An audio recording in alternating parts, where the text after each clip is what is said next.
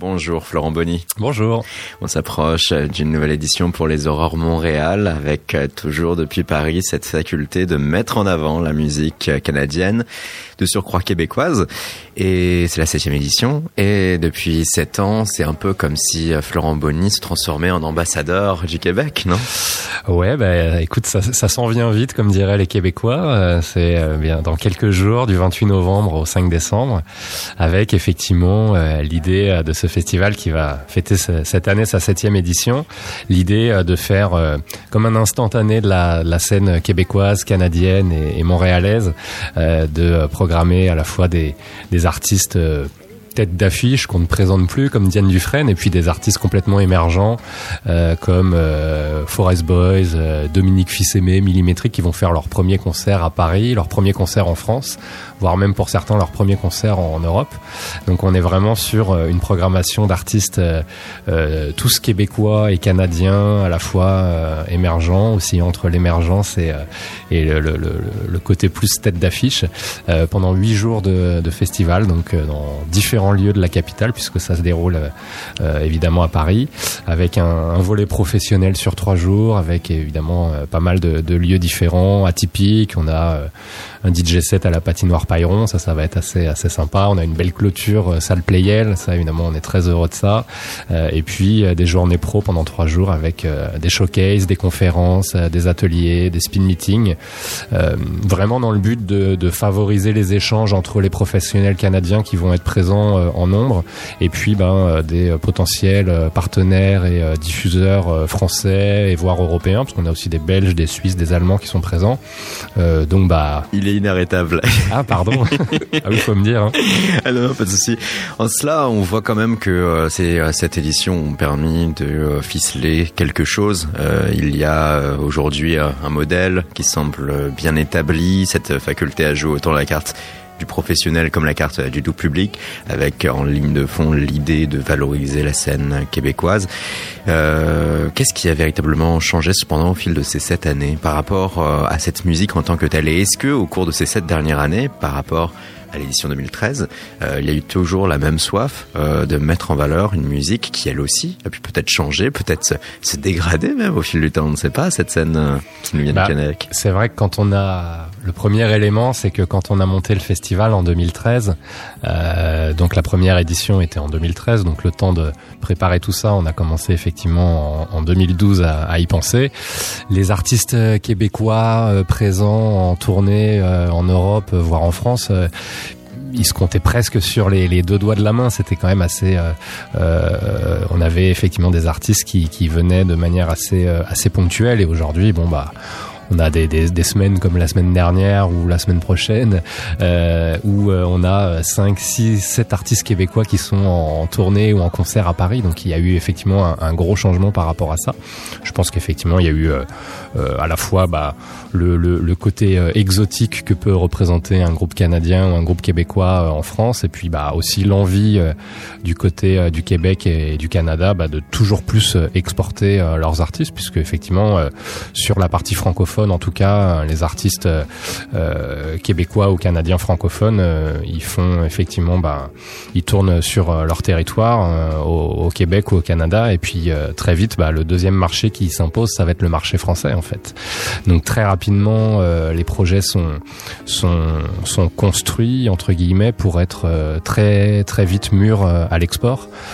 donc au Canada, on, on, pense très vite au marché européen dès qu'on on commence effectivement à, à, à, mettre en place une stratégie euh, sur le territoire, une stratégie de sortie, ben on la on la pense de manière concomitante euh, en Europe. Donc c'est vrai que c'est un ça, passage obligatoire. C'est véritablement quelque chose qui euh, s'impose de Alors ouais, je dirais pas que c'est forcément un passage obligatoire, mais souvent ça rejaillit aussi sur le territoire. C'est-à-dire que euh, même si une tournée euh, en Europe est toujours euh, effectuée dans le but de trouver des partenaires, de, de faire une sortie de disque, de trouver des partenaires pour le pour le live et de tourner davantage, bah, ça permet aussi de, de montrer au, au Canada et au public canadien et aux professionnels canadiens que le projet est déjà prêt pour l'export et donc ça doit être un projet qui doit être diffusé avant tout sur le continent nord-américain. Donc souvent c'est ouais c'est à double tranchant. Ça ça, ça réussit effectivement à remplir les, deux missions, à savoir de pouvoir euh, tourner en Europe et trouver des partenaires, mais aussi être un, petit peu plus visible sur, euh, sur leur territoire. Il y a l'exotisme d'un point de vue purement artistique. Les Québécois vont très souvent se mettre euh, en valeur par leur propre usage euh, du langage français, euh, qui a souvent être euh, plus orthodoxe. Ils vont parfois même aller beaucoup plus loin avec la langue française en l'utilisant véritablement à, à 300% par rapport à nous-mêmes hexagonaux. Et il y a aussi chez eux, à travers leur action bien évidemment, mais aussi leur timbre de voix, souvent quelque chose qui va être fragile, plus pur, plus émotionnel que ce que l'on va régulièrement nous avoir de par notre propre pays. Vous, là, sur cette édition 2019, comment vous avez constitué la programmation? Est-ce que vous jouez ces facultés-là ou est-ce que, au contraire, il faut voir d'autres choses à travers la musique québécoise? Euh, Nous, c'était un peu notre euh, notre pitch de départ, c'est-à-dire qu'on a on a créé l'événement. Je me souviens avec euh, un de de mes collègues euh, créateurs euh, du, festival. On, à l'époque, lui, il était journaliste pour le, Parisien et euh, on regardait un article du Parisien qui parlait des sempiternels, même groupe français qui chantait en anglais. Et ça nous énervait parce qu'on on, soutenait par ailleurs avec ma structure Kalima Production des artistes français, francophones qui chantaient en français dans leur langue et qui pour nous avaient vraiment une, belle identité. Et on se disait mais pourquoi est-ce que tant de groupes français chantent en, en anglais alors que c'est pas leur langue d'origine moi, j'ai aucun problème avec les groupes qui, les artistes qui chantent en anglais, mais quand euh, ils sont euh, anglophones ou quand ils sont bilingues. Mais c'est vrai que des, des, des, groupes français qui chantent en, en anglais avec un mauvais accent anglais, bon, euh, c'est sympathique deux minutes. Et il y a, y a beaucoup de, d'exemples comme ça. Et on s'est dit, mais quel est le meilleur exemple en fait de la scène francophone la plus la plus épanouie, la plus la plus homogène, la plus décomplexée? Et en fait, on s'est dit direct, ben il faut faire un truc sur le Québec parce que déjà c'est on était fan de, de plein d'artistes artistes différents, Carquois, Malajube, qui chantaient en français mais qui avaient une sonorité complètement anglo-saxonne. Et ça a été un petit peu le pitch de, de présentation du festival, de montrer euh, qu'on pouvait chanter en français sans forcément euh, avoir toujours les, les mêmes influences musicales euh, et avoir un, un, univers musical complet, euh, construit de, de, de, manière sans forcément penser, penser à la langue. Et c'est vrai que le Québec et le Canada, bah, Souvent, on a des exemples d'artistes qui chantent en français parce qu'ils parce qu'ils pensent en français, mais qui chantent aussi en anglais, qui vont faire un deuxième album en anglais parce que ils sont souvent bilingues et ils arrivent à facilement à passer d'une langue à une autre. Euh, alors que c'est vrai qu'en France, on est toujours en train de tout étiqueter. Euh, tu chantes en français, alors tu fais de la chanson française. Alors que bah au Québec, tu chantes en français, mais tu fais du rock, tu fais du folk, tu fais du hip-hop, tu fais de la pop, tu fais euh, de la variété. Tu... L'approche nord-américaine. Exactement, ouais. ouais, ouais c'est vraiment cette approche qu'on a essayé de, de mettre en valeur donc, euh, euh, je dirais qu'effectivement, depuis euh, depuis cette première édition, on a évolué. On a, même si on a été beaucoup sur du, du francophone, on a aussi ouvert à la scène anglophone parce que moi, je suis très très fan de de ce que font des, des, Patrick Watson, des Arcade Fire, des Bar Brothers, ce, genre de, de, de groupe euh, anglophone. Faut pas s'en priver. Et non, non, il faut pas s'en priver. Et euh, là, par exemple, sur la programmation, bah, cette année, on a euh, euh on a Kyrie Christmanson qui chante en anglais et en français, Pascal Picard qui chante en anglais et en français, euh, on a Dominique Fils-Aimé qui chante en anglais, on a Moon King, Millimetric qui sont deux, deux DJ anglophones. Puis au sein de chaque soirée, moi en tant que programmateur, j'essaye aussi de faire que le switch d'une langue à une autre se fasse facilement parce que c'est vrai que euh, le texte est un langage, mais la musique aussi euh, en est une autre et ça peut euh, vraiment rapprocher. Il n'y a pas de d'étiquetage, de soirée francophone, de soirée anglophone. Tout est mélangé et tout est cohérent en fait. Tant que c'est cohérent musicalement, ça fonctionne. Et j'aime bien avoir des artistes un peu bilingues aussi qui chantent dans les dans les deux langues et ça, donne une belle couleur musicale à chaque soirée. On parle naturellement de cela alors que ça fait encore quelques mois qu'on pensait qu'il allait de nouveau avoir débat quand au quota radiophonique euh, appliqué par le CSA, euh, la part euh, légitime laissée aux chansons d'expression française et aux chansons d'expression étrangère, donc majoritairement anglophones. Là, on a pu résumer ces artistes hybrides. autrement, avec la programmation 2019, si on était exclusivement focalisé sur nos propres ornières, on dirait que on reconnaît Jérôme Minière. J'espère que je ne te fais pas la morale. Je n'en sais pas plus que toi dernier album très réussi et une opportunité rare pour lui de revenir sur Paris pour euh, un concert. Euh, il y aura également Pascal Picard qui euh, a elle aussi pu percer en France, tout comme Louis-Jean Cormier, tout comme Palatine, tout comme Salomé Leclerc, tout comme Diane Dufresne. Mais après, pour le reste, plus rien. il est temps, il est temps de pouvoir nous faire un petit focal, hein, point par point, artiste par artiste. Et on va pas se priver, hein, même pour ceux qu'on vient de citer, euh, de un petit quelque chose. Diane Dufresne, pourquoi?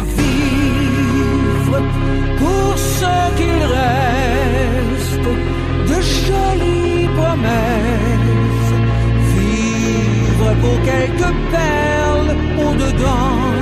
bah, c'était avant tout une belle opportunité euh, de euh, euh, d'organiser ce, ce, concert en partenariat avec la boîte de production française, donc le tourneur français de Diane Dufresne qui s'appelle Les Visiteurs du Soir. C'était vraiment une belle opportunité parce qu'il y avait cette idée de la faire jouer à la salle Playel avec l'orchestre L'Amoureux qui est un orchestre incroyable. Donc on sait que ça va être vraiment une soirée, euh, une soirée particulière, une soirée de clôture. Et puis en plus, euh, euh, Diane Dufresne, c'est quand même c'est évidemment un, gros nom, c'est une artiste incroyable, mais elle a aussi beaucoup de beaucoup de liens avec la France et beaucoup de liens avec des plus jeunes auteurs compositeurs français. là sur le dernier album, elle a travaillé avec Bertrand Belin, avec Cyril Mokayesh. donc il y a aussi l'idée de, de, de, faire ce rapprochement entre entre la France et le Québec, entre différents auteurs compositeurs euh, francophones qu'on apprécie. Et vraiment ouais ça va être une soirée euh, assez incroyable. On est quand même très très chanceux de de, de la voir en clôture. C'était euh, quand même assez assez inespéré. Et ça va être vraiment un, un, gros marqueur de cette septième édition. Louis Jean Cormier. Je connais mon affaire moi. Je corrige les gens. Je suis des boomers jusqu'aux enfants rois. Le prophète de mon temps. Je me tiens à un jet de pierre des sorcières qui couchent avec Satan oui, Jean, c'est c'est une histoire euh, c'est une histoire à part. Euh, Carquois, qui est son groupe euh, précédent, euh, avant effectivement qu'il se lance en, solo euh, et qu'il fasse ses deux premiers albums magnifiques.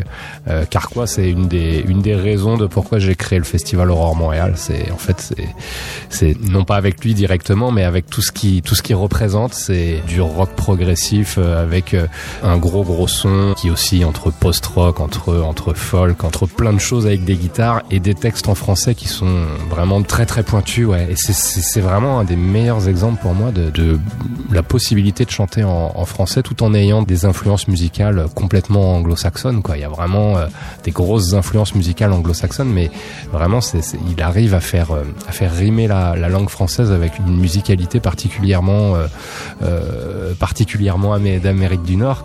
Et, et c'est vraiment cet exemple-là qu'on avait envie de mettre en avant. Donc, on est très content de l'accueillir pour la deuxième fois. Il est déjà venu en 2014 ou 2015 pour présenter à l'époque euh, les chansons de son premier album solo. Euh, surtout que là, il y a un troisième album solo qui sort en mars 2020. Il y a déjà un single qui est sorti.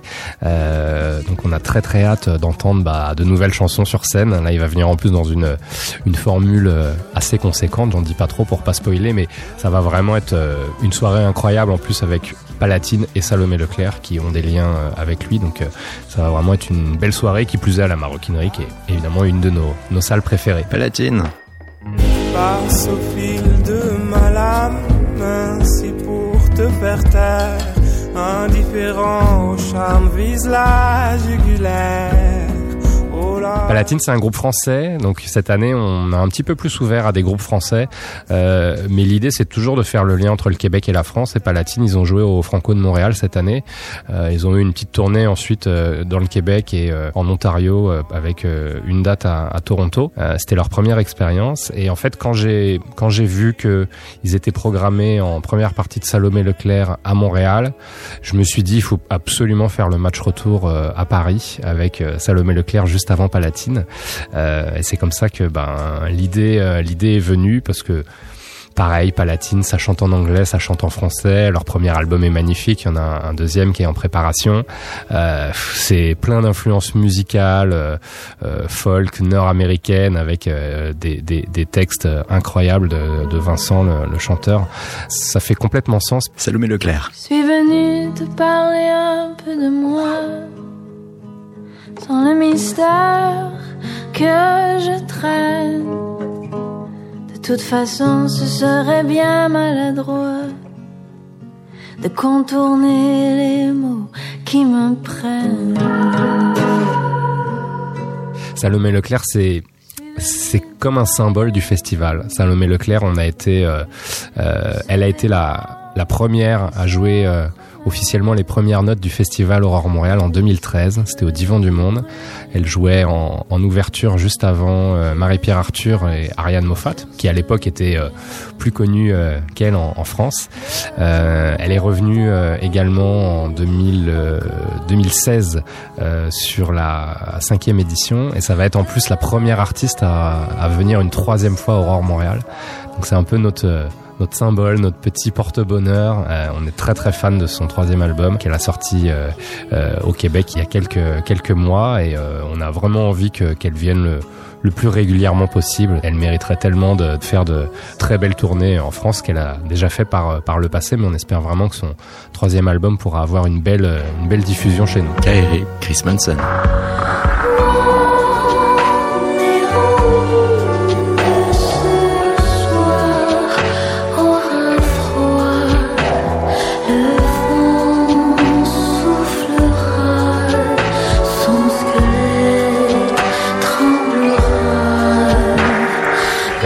Chris Manson, c'est une artiste euh, canadienne qui est née à Ottawa, mais qui a vécu en France une bonne partie de, de, sa vie et qui, euh, qui vit encore euh, en France. Donc c'est aussi le petit clin d'œil entre effectivement les origines, les influences et puis ben sa vie plus récente.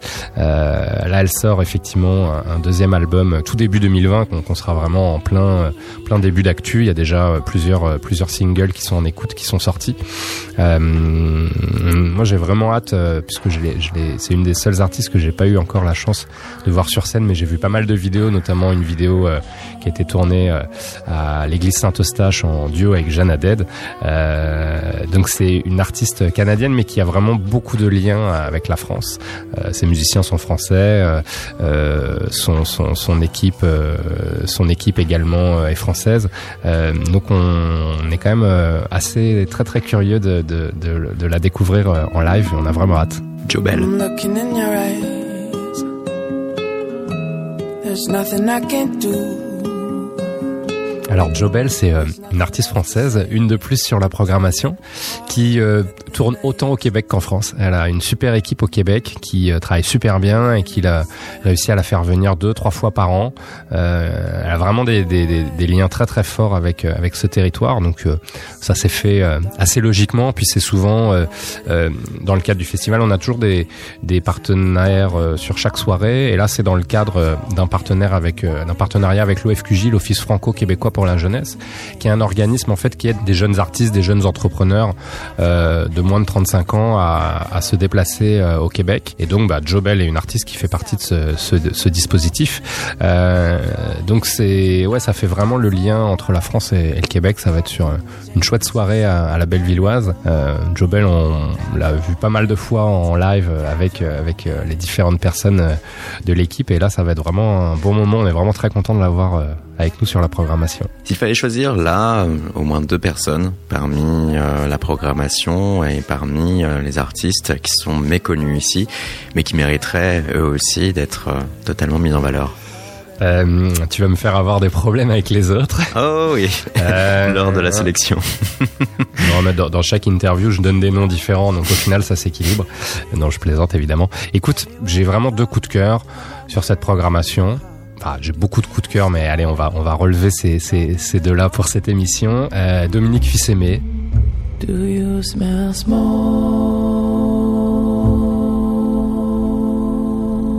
Très atypique et que c'est vraiment un coup de bol incroyable qu'on ait réussi à la programmer euh, parce que ça s'est fait très tardivement et que il se trouve que son album vient juste de sortir en France. Euh, elle a une équipe, euh, donc il y a vraiment tout qui est en train de se construire pour elle sur la France. Il y a déjà pas mal de, de diffusion radio.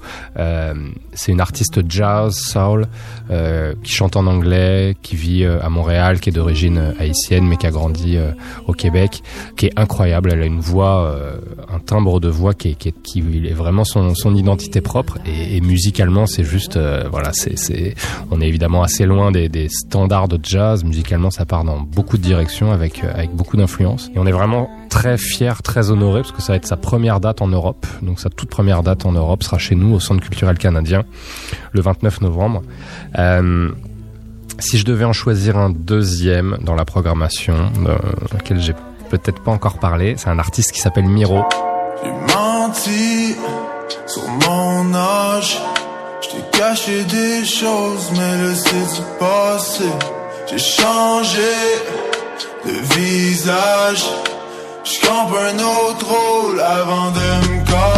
Qui un artiste euh, québécois qui fait, euh, comment dire, une pop urbaine qui est vraiment complètement dans l'air du temps. Euh, et en même temps, il a, il a son identité propre. Lui, c'est un artiste qui est assez connu au Québec, qui a bien, euh, bien bourlingué, qui fait pas mal de, de, vidéos YouTube, qui est à la fois comédien, enfin, qui fait vraiment plein de choses.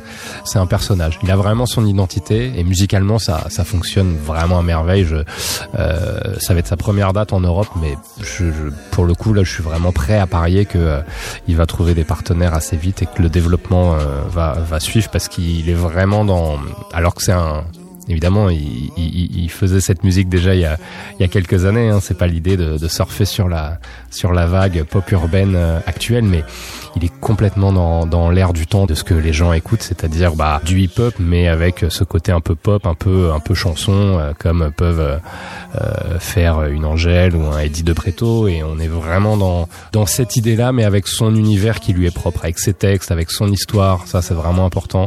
Euh, et, et ouais, ouais, je pense que ça va bien bien marcher pour lui. En tout cas, j'ai hâte de voir en live.